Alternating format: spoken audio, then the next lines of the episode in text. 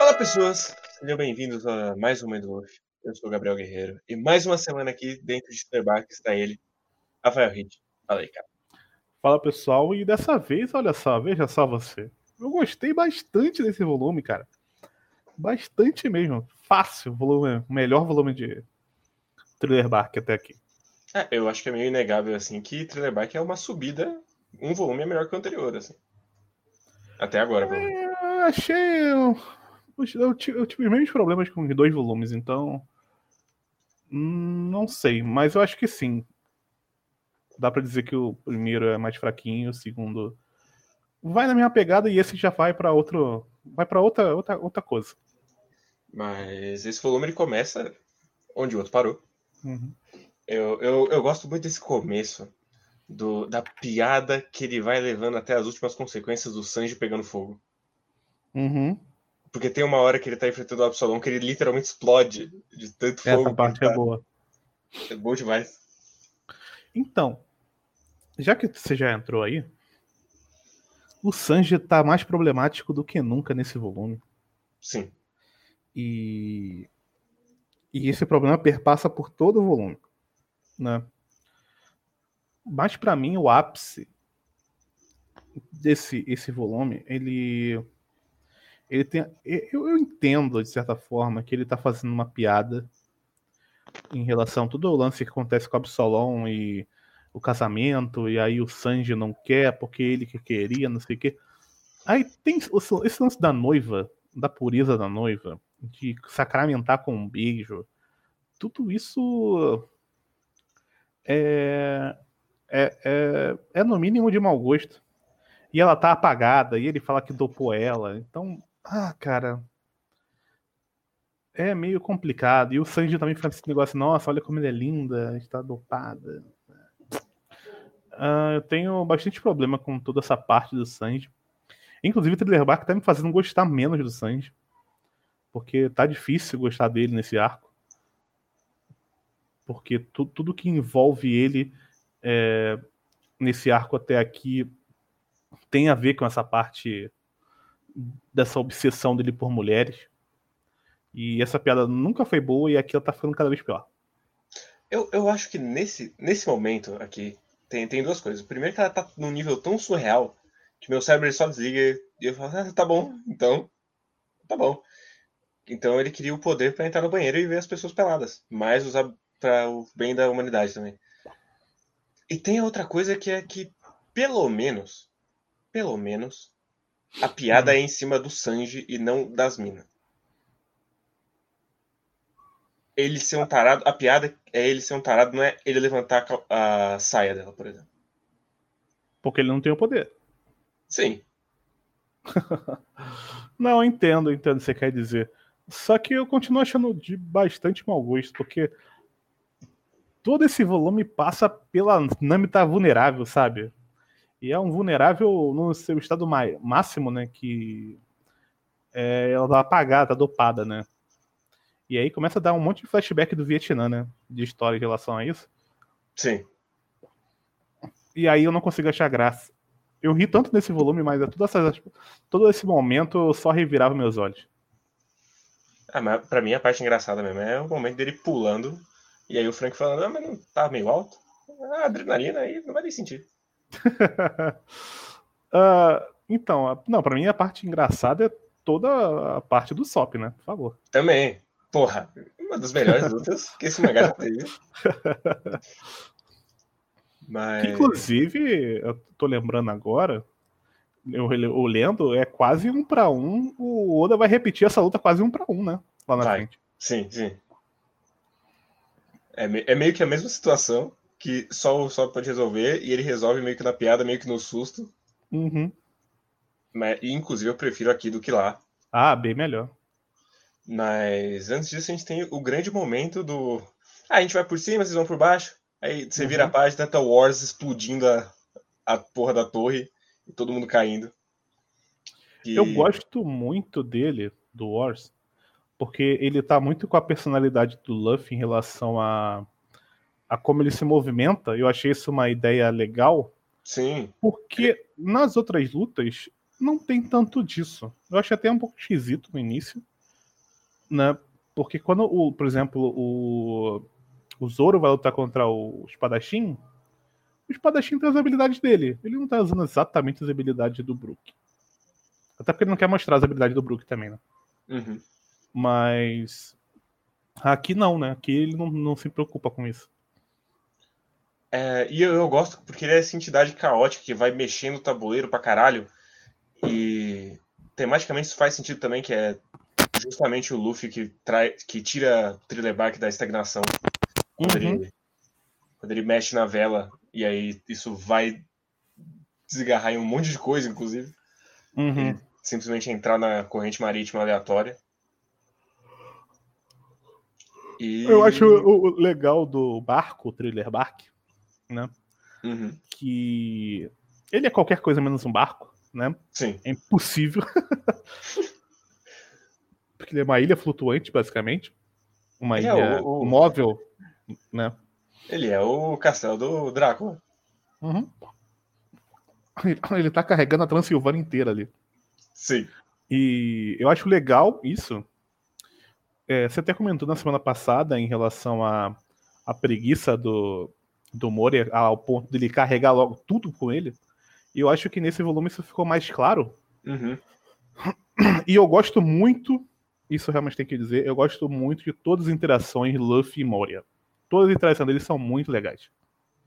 O, o lance do, do Moria nem levantar para lutar com ele é muito legal. Sim, e ele, ele olhando e falando, ah, eu já fui que nem você. Uhum. Mas aí eu descobri que isso não leva a lugar nenhum. Agora eu foda-se. Então, isso aí, para mim, é pouco aproveitado. Eu acho que deveria ser mais aproveitado nesse arco. Uhum. Porque dá uma impressão de que o Moria é uma representação. Um, um, é, é, tem um pouco do. Tipo o Don Krieg, sabe? Que o Don Krieg foi derrotado, mas o Don Krieg tinha vontade de voltar para para Grand Line, né? E tentar novamente alguma coisa. E o, o Moura meio que ele tomou choque de realidade de que ele desistiu mesmo, né? Ele desistiu de fazer do jeito que ele estava fazendo antes. Agora o, ele criou uma, uma nova ideia para resolver os problemas dele, que é basicamente colocar pessoas para fazer o que ele não consegue. Ele meio que percebeu, de certa forma, que você não precisa exatamente ser o ponta de lança para resolver os problemas. Você pode, para chegar onde você quer, né? Você pode ter o poder, ele tem o poder que possibilita com que ele é, vá onde ele quer. E eu acho que tem uma ideia aí por trás que, como One Piece está sempre é, mergeando sobre política, Thriller Bark meio que tem essa ideia por trás desse lance do controle do Moria, do Moria e o, o governante do local ser alguém que não faz muita coisa, mas ele controla tudo ao mesmo tempo. E ele, ele é o detentor de todo o poder. Ele conseguiu criar um mecanismo que ele pode não fazer nada e mesmo assim ele continuar sendo o líder, né? Ou ele fazer muito pouco e continuar Sim. sendo o líder do local. E, e é nessa linha eu, eu, gosto muito deles serem zumbis, que é, nem uhum. depois da morte eles param de, de trabalhar, uhum. que é uhum. uma ideia que o Romero já trabalhou muitos anos atrás. Mas Sim. aqui ele aplica muito bem, porque é justamente ele não, ele não quer alguém que trabalhe para ele, ele quer uma máquina, basicamente. Ele, é, ele não ele... quer um outro ser humano. Ele, é, e isso vai ficar muito claro com a, quando tem o flashback da mina, né? Sim. Que é. Ele, ele era muito genial, ele era o Dr. Enéas, basicamente, né? O, o carinha. E aí ele não conseguiu a mina que ele queria, a mina morreu, e aí ele. Hum, agora, agora sim eu posso fazer o que eu quiser. Eu não preciso mais me preocupar com as escolhas dela. E eu acho muito legal que no ponto que você pensa que vai ter um ponto de virada, onde ela vai voltar a si e ela não volta. E eu acho que isso é uma sacada muito legal, que é como se é, o poder já colocado em cima dela, de certa forma, é, ele só sai se for realmente exorcizado. E eu acho que essa alusão à exorcisão faz muito sentido nesse nessa ideia do controle total que ele tem na pessoa, que é realmente largar tudo que tem, né? Literalmente morrer para poder é, se libertar de certa forma. Então, eu acho que é, ele é mais. Talvez. Ele, ele é menos direto nessa parada aqui do, do Moria. Tem mais, eu acho que ela tem mais camadas. Só que eu acho que acaba não indo tanto para frente, porque aqui o Oda meio que parece que ele tem um objetivo mais é, delineado que nos outros arcos, que é o lance do o lance do Moria, que é o lance do ah, cara, eu não quero, eu tô aqui na preguiça e o Luffy vai ter que resolver esse problema lutando contra o cara preguiçoso, que é exatamente o contrário dele. Uhum. Então, meio que ele não trabalha tanto, ao mesmo tempo que ele coloca coisas interessantes. Então, toda a parte do Chopper com o, com o médico é muito boa também, que ajuda nesse sentido também de trabalhar mais essas questões.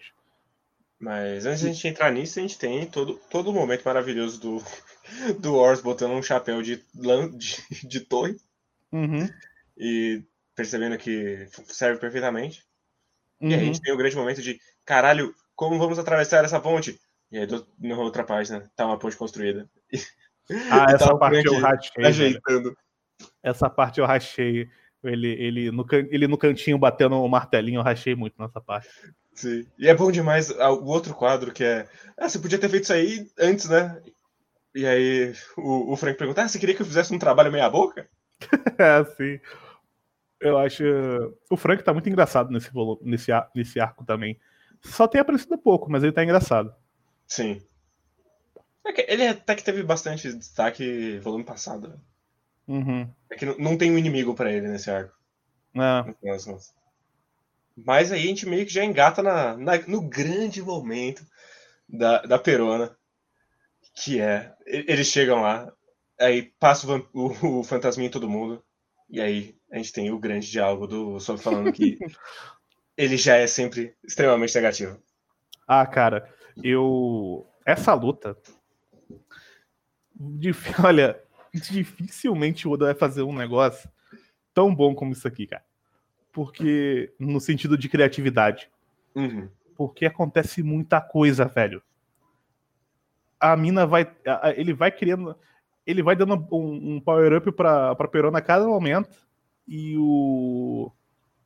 E o Sop vai resolvendo os problemas dos power-ups no, no meio do caminho do jeito mais idiota possível. É muito bom, cara. Sim, é, já é maravilhoso no começo que é, a perona tá fugindo dele ele tá fugindo do urso. e tá um gritando pro outro. É muito bom, cara, é muito bom. Porque esse lance do, da negatividade eu já acho um poder muito maneiro. Sim. Você passar na. O, o fantasminha passar na pessoa e a pessoa ficar. virar sad boy. Eu já acho isso maravilhoso. Até pelos personagens que o One Piece tem. E isso não funcionar no SOP é maravilhoso, cara. E aí, e eu acho legal passa, também.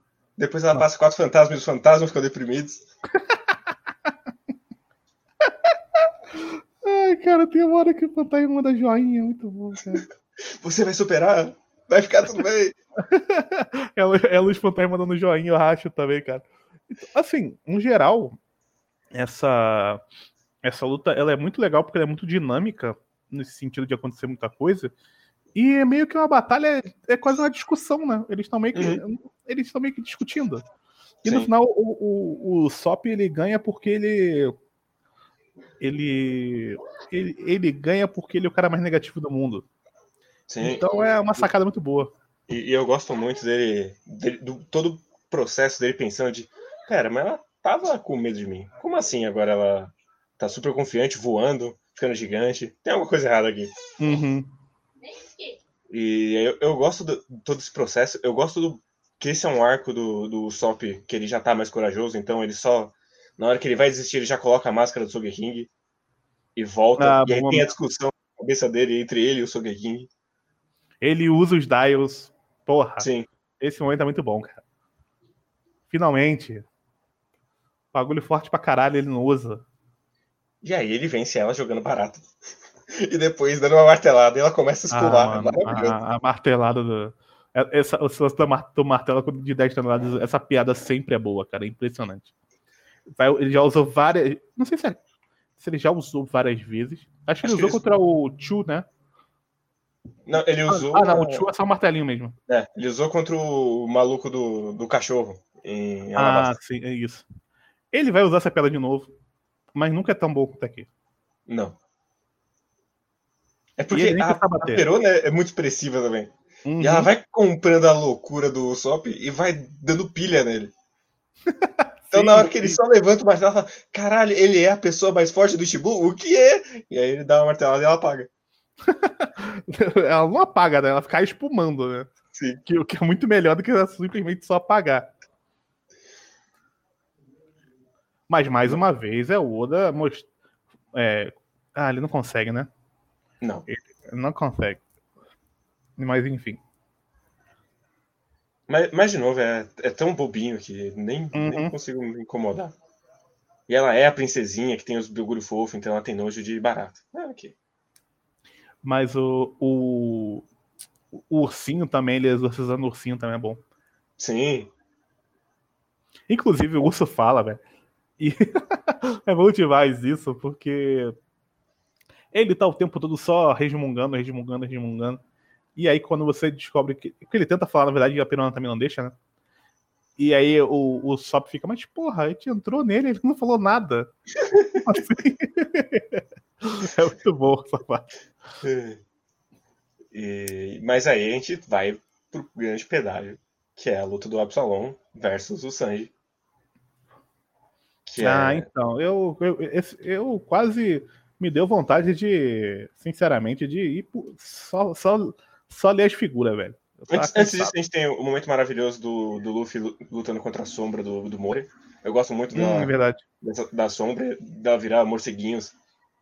É um design muito Ah, bonito. assim. O Moria tem uns poderes maneiros, cara. Eu não Sim. gosto muito do design do Moria. Eu acho que é too much o design dele. E tem uns problemas de perspectiva do Oda ali nesse- nessa parte, viu? Eu não consigo entender qual é o tamanho do Moria. Às vezes parece que ele tem uns 4 metros, e às vezes parece que ele é o tamanho de um gigante. Eu fiquei meio perdido. Ah, eu, eu tenho mais problema de perspectiva mais pra frente, mas a gente vai chegar lá. É numa outra luta Ah. que é muito confuso entender onde tá o quê. Mas a gente vai chegar lá, porque antes a gente tem Uhum. o grande momento do Sanji.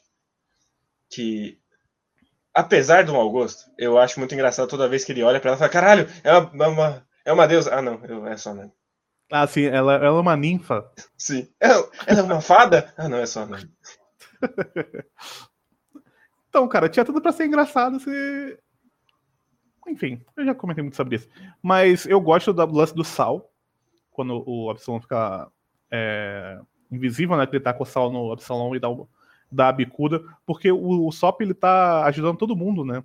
O, Uhum. me- o cagaço dele tá fazendo com que ele ajude todo mundo. Eu acho isso muito bom, cara. O preparo dele, você quer dizer. É, é, o, o Batman. Exato. E, e eu, eu gosto muito que nesse momento já morreram todos os generais zumbis porque o, o, o Wars caiu em cima deles. Eu acho uma decisão muito curiosa do Oda de queimar vários que tinham design interessante. Eles não eram, eles não pareciam bucha quando você olha pra eles. Só me dá um minutinho aqui que o, o PC do meu irmão deu pau e o cara tá me mandando mensagem aqui agora. Aí. Ah, beleza. Então a gente pode fazer isso aqui. Pronto. É, o que eu tava falando é que eu, eu acho uma decisão muito corajosa de se livrar de todos os generais zumbis. Meio Uhum. que na cagada, assim. É que ele meio que estabeleceu que quem importa, na verdade, são os caras que viram das sombras, né? O que eu acho até que ele não trabalha muito bem isso, Oda. Com os outros personagens, tirando o Zoro. O, o cachorro do Sanji é meio sem graça. Não sei o que você achou. Mas eu acho ele meio sem graça. Eu, eu gosto. mais. Eu Eu, gosto do design, mas. Eu, eu gosto justamente pela piada, porque é porque não reconheceram ele no cartaz de procurado, então eles só botaram num boneco qualquer. Uhum. Então, eu gosto dessa sacada, mas não vai pra lugar nenhum. Ah, e no- depois também o, o, o Oz olha lá para o bagulho do Sanji e ele acha que é o Sanji. Então, tipo. Eu não sei.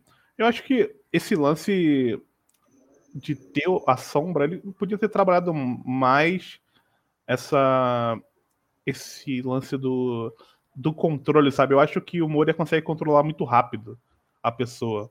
Uhum. Ela fica um pouquinho e daí depois já, ah, já tá controlada por mim aqui. E é isso. Mas só pra uma última coisa que eu gosto na luta do Sanji contra o Absalom, que é o zumbi chocado, falando, caralho, eles são dois merda. Aparecendo em primeiro plano é sempre maravilhoso. E ele aparece tipo umas quatro vezes, assim, ele tá sempre super detalhado, super chocado. Então é um Uhum. ótimo zumbi. Ah, sim, isso é verdade. Mas meio que falta só agora a luta do. Não, tem duas ainda. Tem a grande luta do nosso queridíssimo Zoro, que eu tenho duas coisas meio separadas assim nela, que Uhum. é Primeiro, eu gosto muito que ela é muito rápida porque é uma luta de samurai, então ela Uhum. tinha que ser rápida, não dá pra ficar enrolando. Mas eu não entendo muito bem o que tá acontecendo. Ah, quando o cara joga o, o, o, o Zoro pro alto, eu só aceitei. Quando eles estão no telhado, não dá pra entender porra nenhuma. Eu- eu- essa luta eu só aceitei. Quando, quando ele dá o golpe final, que o cara cai, eu falei, ué, o que, que aconteceu aqui, velho? Sim. Ah, ok. É só pra ele pegar uma espada nova. Foda-se. Sim, Ficou tão claro. E o design do, do zumbi é tão legal. é Eu verdade. fico, fico triste, porque o design do zumbi é muito legal. É que enquanto eles estão dentro da salinha, é legal a luta. Depois lá viram um puteiro. E dava pra ser legal eles lutando no telhado, mas. Não. não. Só é, não dá pra pois entender. é, eu acho ela bem desperdiçada, sabe? Dava pra. Dava pra ter trabalhado melhor ela. E eles jogam uns bagulho, né? Que ele é um samurai de um país de, de samurais e blá blá blá. E aí fica no no maior hype do, porra, então essa luta vai ser maneira, né? E é, foi a pior luta até agora. Mas a finalização, a página dupla é maravilhosa. Ah, sim. Não, ele, e tem bastante página dupla nesse volume, hein? Tem. É pra compensar o outro- os outros que eram só texto, né? Não, e é bastante, é bastante página dupla com texto no cantinho, aí eu tenho que ficar dando zoom pra conseguir ler o que tá acontecendo. Um saco isso, velho. Mas eu, no geral, também achei bem confusa essa luta. E, mas, como você falou, eu gosto do fato dela ter sido rápida também pra resolver logo esse problema. Porque o que vem depois é muito legal. Sim, e só, só antes disso, eu, eu gosto que essa é mais uma espada que vem de uma promessa que o, o Zoro faz com alguém. Uhum. E eu não sei se o Oda percebeu, mas só deixou os- o Brook muito patético. O Mais Zoro uma tem que vez. resolver. E, e, é. aí, e ainda é o, o, Brook olhar e falar: caralho, ele nem tava me levando a sério. Oda, você tá botando esse personagem na, na party. Ele é um personagem que, em teoria, é do grupo que luta. Você tá já jogando ele no, pro. Ah, ele é um bosta, foda-se. Ele vai lutar contra os bucha. Então, vai- vai ficando cada vez mais difícil. Cada, cada volume vai ficando cada vez mais difícil você entender o porquê desse personagem estar entrando pro bando. Qual é a justificativa para isso, além dele ser músico? Porque todos os outros, o, o lance do que eles fazem é importante, mas é menos importante. O sonho deles é mais importante do que exatamente o que eles fazem Sim. né? Agora, no caso do Brook, tá difícil, cara. Você falar que ele só não tá, ele só tá entrando, ele tá entrando só porque ele é um músico. Eu não consigo de tudo que foi falado até agora, ele já tá completamente escanteado nesse arco. Ainda tem esse ponto também, né? Que ele já tá tipo, ele tá ali e nos outros arcos de personagens, arcos de personagens entrando no bando, os personagens entrando no bando eles são muito importantes até pelo menos os 45 do segundo tempo. E aqui não, cara. Aqui, o- né, se não tivesse o Brook, não faria diferença até Não. aqui. Então é muito esquisito todo essa. E ele parece que. O Oda, na teoria, parece que ele nem tá se esforçando pra você gostar. Como ele fez em todos os outros arcos, ele se esforça pra fazer você gostar dos personagens que vão entrar, do personagem que vai entrar. É que E aqui eu, nem isso ele faz. eu acho que na cabeça dele, o fato de ser uma caveira gigante com Black Power, com um flashback meio triste que ele já meio que contou, já é o suficiente para você gostar dele. E eu preciso dar o spoiler pro Oda que não. Não, e, e, e, a gente não tá cobrando dele nada que ele já não tenha feito antes. Então, fica mais esquisito. A gente acabou de sair de um arco que o cara que entrou pro bando, ele é, tu vê que ele é muito importante por N coisas. E né? ele entra como vilão antes. Uhum. A gente tem todos os caminhos. Mas, sei lá, mesmo se a gente for citar o segundo volume, quando apresenta a Nami, você já fala, caralho, ela é muito importante nessa história. Uhum. Até o, o, o, do Zoro, que ele é só o cara porradeiro, e ele vai ser sempre o cara só porradeiro, você vê que ele tem importância para além do, do bando, porque ele tem aquele objetivo de ser o espadachim mais forte. Então, vai ter aquela, vai ter aquele lance de você querer ver as batalhas dele para ver se ele vai alcançar o objetivo dele. Aqui não, aqui o objetivo do cara é voltar para trás e ver uma baleia que ele não vê há 50 anos e acabou. Era só ele pegar o barco e voltar. E, e também tem toda a questão que até agora ele não tem dinâmica com nenhum personagem do bando. Pois é, ele teve um pouquinho nesse volume com, com o. o... Ai, Frank. com o Frank. Mas foi mais o Frank salvando ele do que qualquer outra coisa. Então. Não sei, cara. E, sinceramente, esse arco, nesse sentido de entrar personagem, ele é o arco mais fraco fácil. Ele é pior até que o do, que o do Zoro. Sim. De, no sentido de entrada de personagem.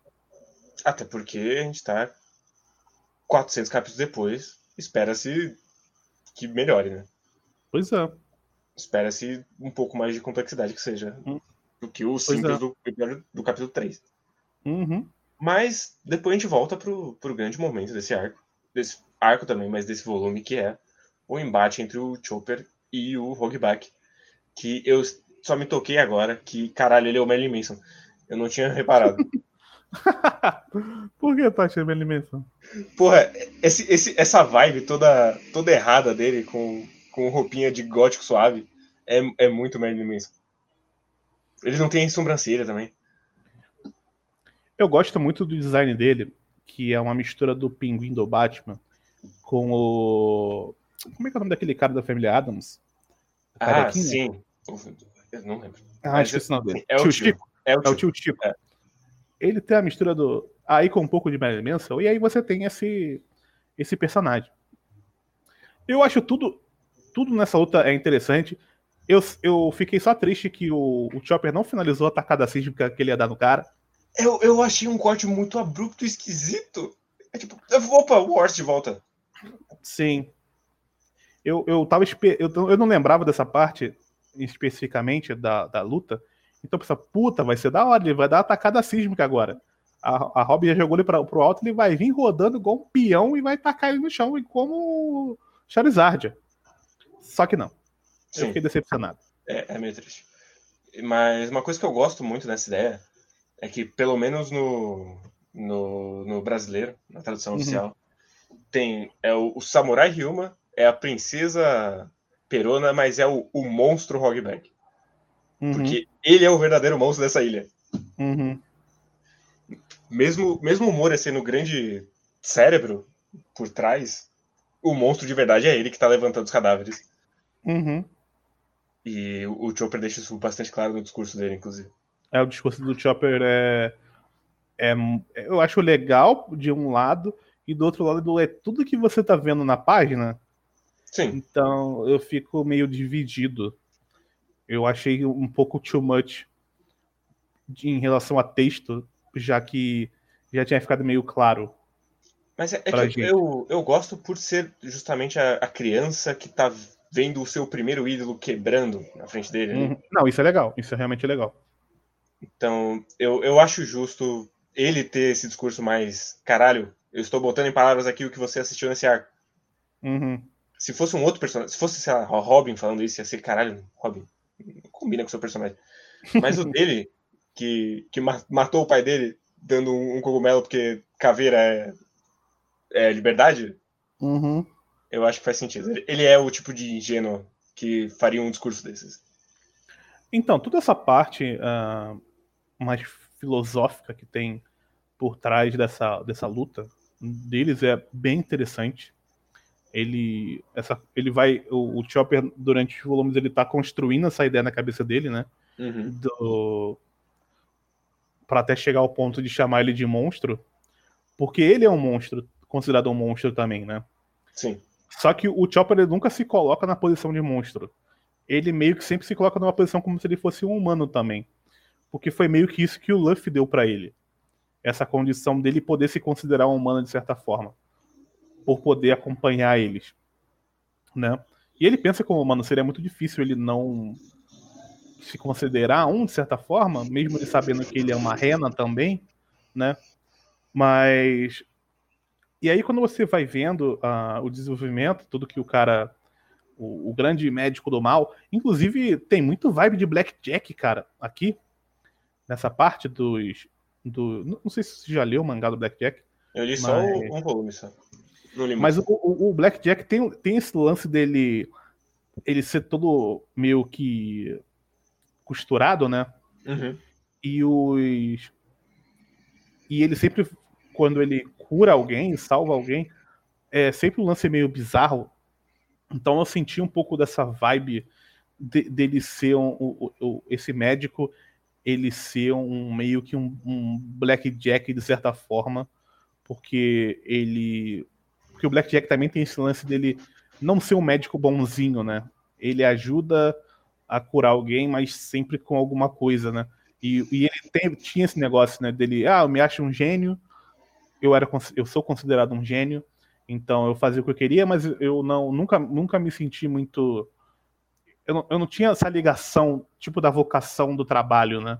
Ele nunca teve isso, que é uma parada que o, o, o Chop vai colocar para ele, mas porra, você salvou milhões de vidas, como assim você não se importa com essas coisas? Não, eu só fazia isso que eu sou um gênio, foda-se. Então, eu não tô preocupado com isso. Então, eu senti um pouco dessa vibe. E o, o Oda tem um pouco bastante de Tezuka também por trás, né? Então é, foi legal perceber um pouco disso. Mas voltando ao a esse embate deles, eu acho muito, muito legal ele chegar no, no ponto de chamar ele de monstro também, porque o cara meio que ele chegou num patamar que ele podia salvar muita gente e no final das contas ele largou esse de mão não quero mais salvar ninguém. Eu quero só fazer esse exército aqui para eu poder controlar. E eu encontrei alguém que me deu as ferramentas possíveis para poder fazer isso. E é então, por, ele... por um hum. motivo completamente mesquinho, que é aquela mina que não me deu bola, agora que ela morreu, eu quero ela de volta. Uhum. E ela vai fazer o que eu quiser. Exatamente. Então, toda essa parte até chegar nisso eu acho bem legal. Sim, eu, eu gosto também. E eu gosto que ele ele é um médico. Então ia ser muito estranho, muito estranho se ele saísse na porrada com o Chopper. Então uhum. ele tem, tem os guarda-costas dele e quando acaba, acabou a luta. Ah, isso e também é verdade. Eu não lembro, mas eu realmente apreciaria se o fim dele foi ele ser amassado pelo Wars. É, é clichê de ser destruído pela criatura que ele criou, mas eu acho que cabe aqui bastante. Ah, aqui faz bastante sentido. E a maior criatura dele, né? Então. Sim. Não é tipo, ele foi devorado por um monte de zumbis, né? Ele foi. Um acaso levou ele à morte, né? Nesse, se ele tiver morrido mesmo. Sim. E o acaso que é o espírito do Luffy ao mesmo tempo, e que também tá basicamente destruindo todo o Império do Moria. Sem o Moria hum. perceber que o cara que ele trouxe e pegou a, a sombra já tá destruindo tudo. Mesmo sem enfrentar o Wars. Sim. Isso é bem, bem, bem legal mesmo. E aí a gente tem a última, per... a última perninha do volume, que é todo mundo tomando um pau do Ors. São momentos muito tensos. Que aí é o momento da... que você tem que levar na, na fantasia, porque todos eles deviam ter absolutamente morrido nesse momento. Uhum. Mas tudo bem, no final das contas. Tem uns, tem uns que eu olho e falo, tá, o Sop, aguentar esse tipo de porrada é meio estranho. Mas, mas beleza. É que a gente nunca teve um, um limitador, né? Sim. Nesse sentido. Então, essa altura do campeonato não tem problema com isso. Mas eu acho que realmente ele dá uma. A figura do Wars, a espada que ele faz. O, porra, o Chopper, o, o, o Sopper deve, tenta dar um tiro nele, ele dá um mortal para trás, velho. Fica assim, puta, velho, fudeu, né? Como é que, como é que ganha disso agora? E, e eu acho legal que ninguém consegue fazer nada com ele. Sim, o Zoro, que é a figura que sempre conseguiu resolver, o máximo que ele conseguiu foi quebrar um dente do Horse. É, e ainda foi com, com o braço com óleo, meteu um óleo no braço lá na hora, e não deu em nada. Sim. E eu acho uma página muito emblemática para fechar um volume, botar o, o Wars gigantesco no meio das sombras e todo mundo destruído no chão. Ah, essa página é muito boa. Essa página, eu gostei muito como fechou esse volume. Eu acho que criou a tensão que precisava para esse volume. Uhum. Acho que eles uhum. estavam resolvendo as coisas muito fácil até então, né? Tava descendo o cacete todo mundo. Não tinha muito. Não tava tendo muita dificuldade. E aí, já que não é para ter muita dificuldade contra os mini-chefes, então eu vou colocar tudo nesse cara aqui. E tirando que ainda tem o Moria, né? Que você Sim. acha que ele é preguiçoso, mas você não tem noção, assim, até, até agora, se ele é só preguiçoso ou ele, se ele é forte mesmo. Então, ainda ficou com esse, uh, com esse gostinho, sabe? De tipo, porra, agora vai. Eu achei que esse volume foi muito agora vai. Sim, e com isso a gente termina o volume 48. Estamos chegando nos 50, inclusive. Loucura. Uhum. Mas antes disso, a gente vai para os nossos queridíssimos e-mails. Nosso primeiro e-mail é do nosso querido Igor Danilo. Ah, sim. O nome do e-mail era Era Necessário Brook? Ah, olha só. É culpa de Rafael Hit, então. Claro. Então, então ele começa aqui dizendo que era pelo que ele faz em Holy Cake e acho que o rolê da Labum foi bem colocado. Acho que nitidamente é um retcon, mas um bem feito. Brook, por ter entrado muito depois, realmente vai ficar avulso, mas ele brilha mais pra frente. É, assim. Não acho uma boa justificativa, sinceramente. É, também não. Ele só. Veja bem, ele, o Oda só escreveu essa cena de Holy Cake porque ele já tinha o Brook. Ele. Uhum. Dá para substituir ali. Por. Pelo próprio Chopper. Dá para fazer uma cena análoga.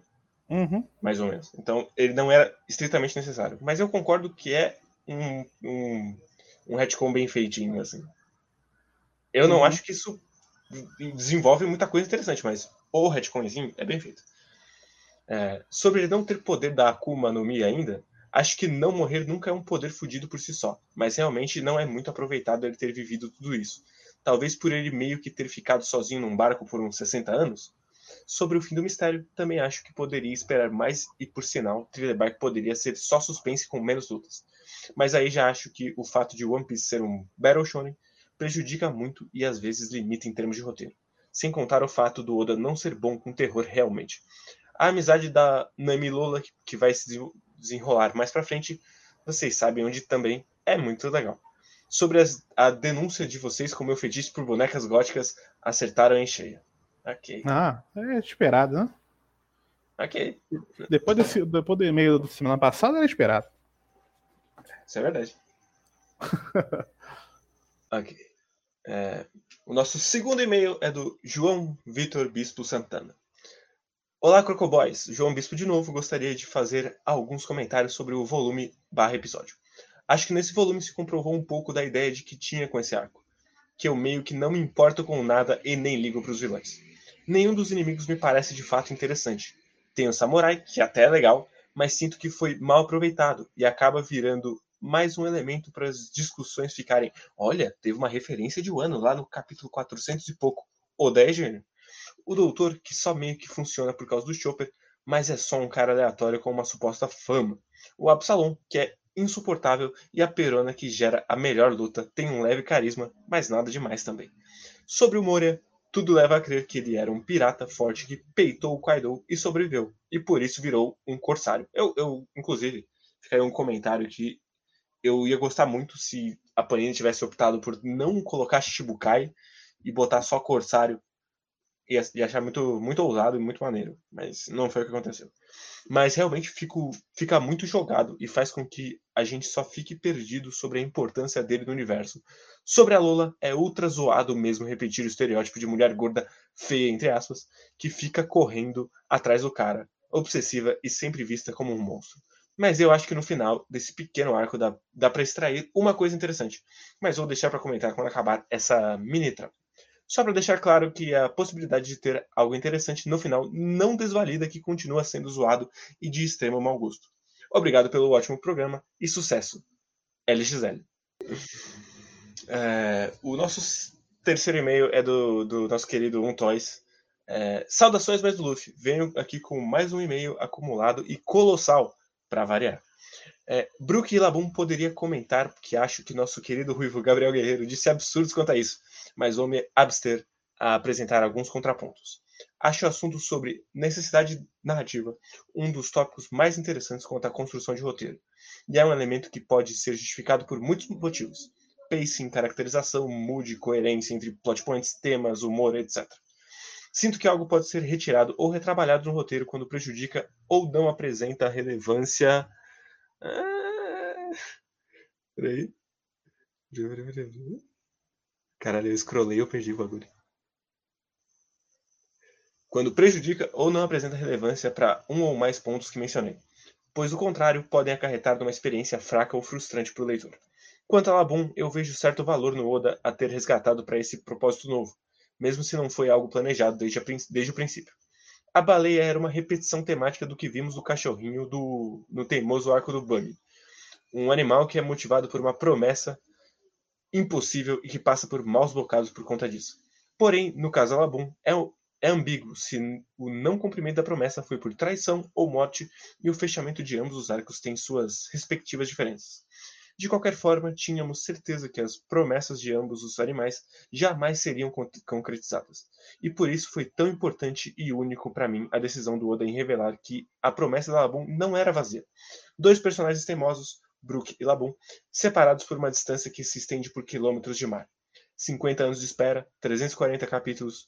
No caso da Labum, um continente que também é uma montanha e o cinismo de todos que testemunhavam seus esforços e prezavam pelo seu bem-estar. E no caso de Brook, um navio imóvel no Triângulo das Bermudas, uma sombra roubada e até sua, sua primeira morte.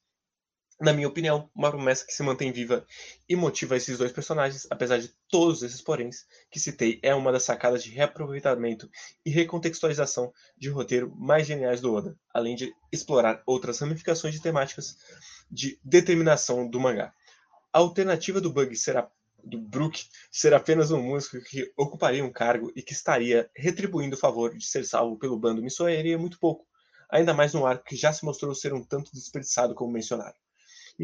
Me, incomodaria muito mais todos os membros terem suas motivações e sonhos enquanto o Brook só tá lá cumprindo sua função. Por conta disso, o segundo flashback dele é um dos meus favoritos e discordo com todas as minhas forças do que foi dito no cast. Brook podia voltar pela Grand Line? Concordo que, de certa forma, o caminho mais curto de volta para Labum seria voltando pela Grand Line. Literalmente mesmo sem a Headline é mais curto. E já foi aprovado nos capítulos atuais que os piratas podem de fato fazer isso. Todavia, isso seria um dilema parecido com que o Sop passou quando os gigantes de Water 7 ofereceram levar o Sop para Elbaf. Ele queria continuar com o bando e completar esse objetivo ao mesmo tempo e na mesma viagem. É, eu vou, vou, parar aqui, depois eu leio o resto, para algumas coisas. É, a gente não está dizendo que era só para tirar esse objetivo do Brook e não botar nada no lugar. Você poderia colocar outro flashback no Brook. Você não precisa conectar isso com o Alabum. E a segunda coisa, e bastante simples, é: o Usopp teve uma grande jornada antes de chegar em Water 7 e ter essa proposta. A gente acabou de conhecer o Brook ele podia, ele não tem uma conexão com esse grupo. E mesmo no final, a conexão que ele vai criar é a mesma que muitos outros personagens de arco criaram. Não tem a, a, menininha do céu que, que tinha que vi, ouvia o mantra das pessoas tem uma conexão tão grande quanto o Brook com o resto do grupo. Então, não é um paralelo com a escolha do Usopp não ir para Elbaf com os gigantes. É... Ok. É, no final do arco, mesmo Luffy tendo confirmado que a baleia ainda está lá na montanha, Brook fala para ela esperar mais um pouquinho e aceita acompanhar o Chapéu de Palha, sem nem mesmo pedir para navegarem em contramão e voltar para o início da Grand Line, ou ao, mesmo, ao menos usar outro barco para isso. Parece inconsistente à primeira vista, pois achamos que o objetivo dele é simplesmente entregar a música e provar que não se esqueceram da baleia, mas na verdade devo corrigir. O objetivo da tripulação ao qual o Brook fazia parte originalmente não era apenas voltar para Labu. Sim, senão nunca teria partido ou teriam desistido e voltado direto para ela, e sim completar a volta pela Grand Line, e se encontrarem com a baleia com a música e as boas vi novas vitoriosos. Vejam bem, eu acredito que depois de morrer, o objetivo do Brook se tornou voltar como um perdedor e apenas entregar a música para Labu, com notícias um tanto tristes sobre o destino do bando. Mas isso mudou assim que ele descobriu que os Chapéu de Palha não só conhecem, mas também fizeram a mesma promessa de retorno glorioso para Labu após conquistar a Grand Line, que é um propósito muito mais completo e alinhado com a promessa original dos piratas Humbar, o bando de nosso querido esqueleto.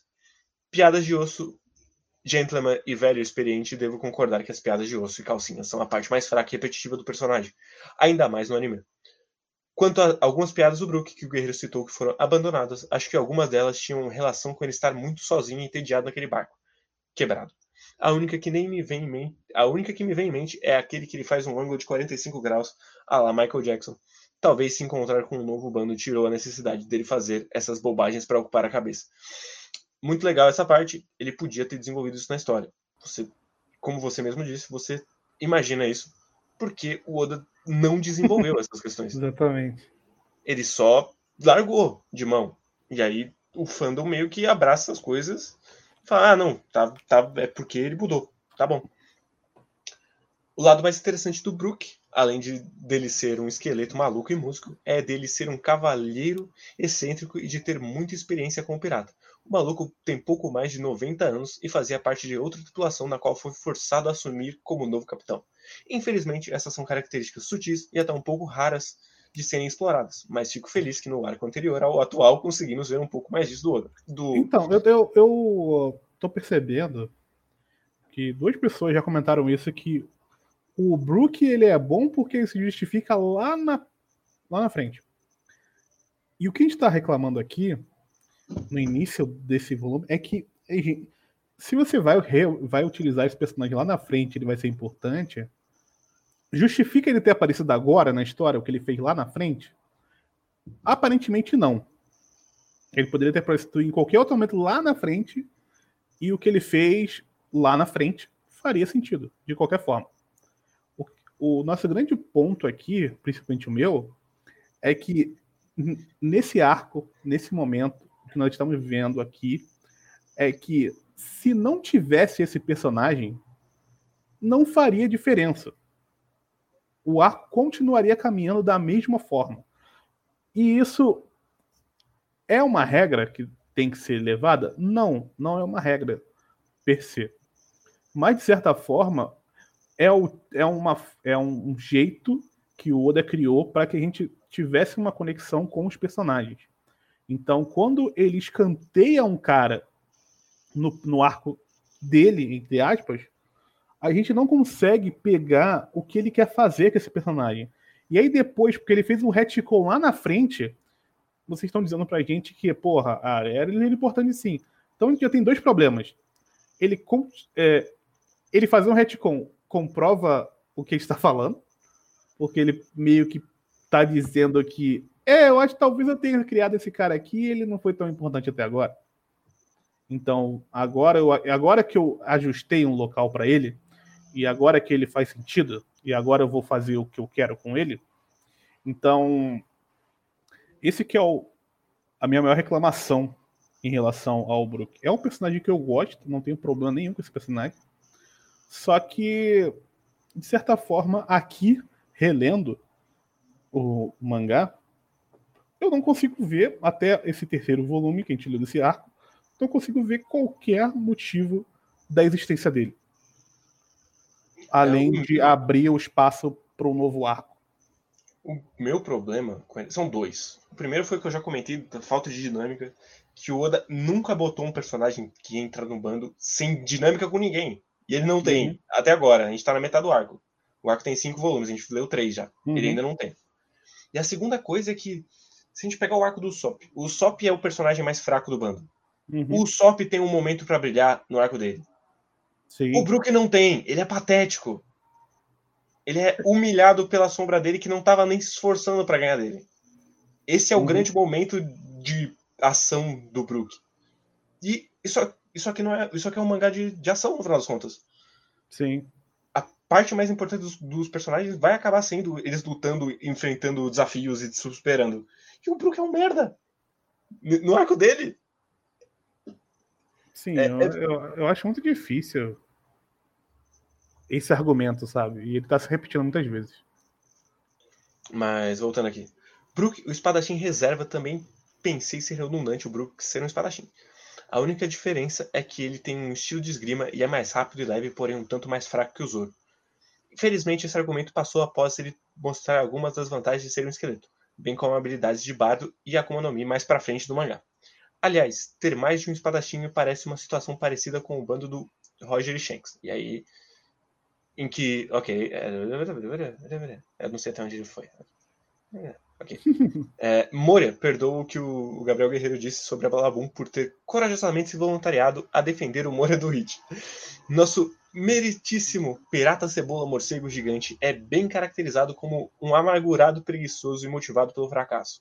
Uma sombra do que foi um dia que deixa que outros lutem por ele por puro cinismo e trauma sobre ele merecer o título de Shibukai, eu acho que ele mais ou menos merece. Se levar em conta que o Crocodile também não parece muita coisa, e considerando o trabalho que o Moria vai dar para a tripulação nos próximos volumes, mesmo não estando em seu auge. Em arcos futuros também temos o payoff no questionamento dele ser um pirata em decadência dentro do Shibukai. E aí tem spoiler. Aí ele chega aqui no fim do e-mail. No mais, sinto muito pelo e-mail gigantesco, mas sou generoso e deixei alguns outros pontos de fora que estarão no meu e-mail da semana que vem. Continuem acreditando que o filho de vocês dará a volta na Grand Line e voltará são e salvo para os braços de vocês. Mas o Luffy. Eu não acredito, eu acho que o Luffy vai morrer no final do esmagar. Mas tudo bem. Olha aí, ó. denúncias. Denúncias. Não, é, continue mandando aí esses e-mails, a gente vai continuar lendo. Exato. E e continuar contestando suas ideias erradas. Brincadeira. Mas é isso, gente. Mas é isso. É, mandem e-mails aí pra gente, mais e-mails, se vocês quiserem. Exato. Infelizmente. E agradecendo aí a galera que tá chegando também, né? Sim. Infelizmente, se chegar mais uns e-mails gigantes desses, a gente vai ter que começar a selecionar, infelizmente. Uhum. Eu vou selecionar pela pontuação de vocês, não pelo que tá escrito, tá? Eu prometo. Então, se você escrever bem, eu vou ler. Não importa se eu discordar. Uhum. Então fica aí a dica. Mas é isso, gente. Semana que vem a gente está de volta com 49. Estamos acabando, estamos chegando na metade desse mangá. Quase. Olha aí. Bom, tecnicamente a gente já bateu a metade dos volumes. Então, estamos aí. Estamos é... aí. 2021 tá aí pra gente alcançar. O... Exato. Olha aí. E aí a gente abandonar para sempre. E aí virar um mangá de seis... virar um podcast de seis em seis meses. Mas é isso, pessoas. ah, é... Mandem e-mails, sigam a gente, compartilhem com os amigos. Eu sei que vocês têm amigo aí que não ouve a gente ainda, porque eu vejo os números. Então eu tenho certeza que tem mais de 200 pessoas que gostam de One Piece no Brasil. Eu tenho absolutamente certeza dessa conta. Mas semana que vem a gente tá de volta. Adeus, pessoas. Tchau, tchau. Valeu. Valeu.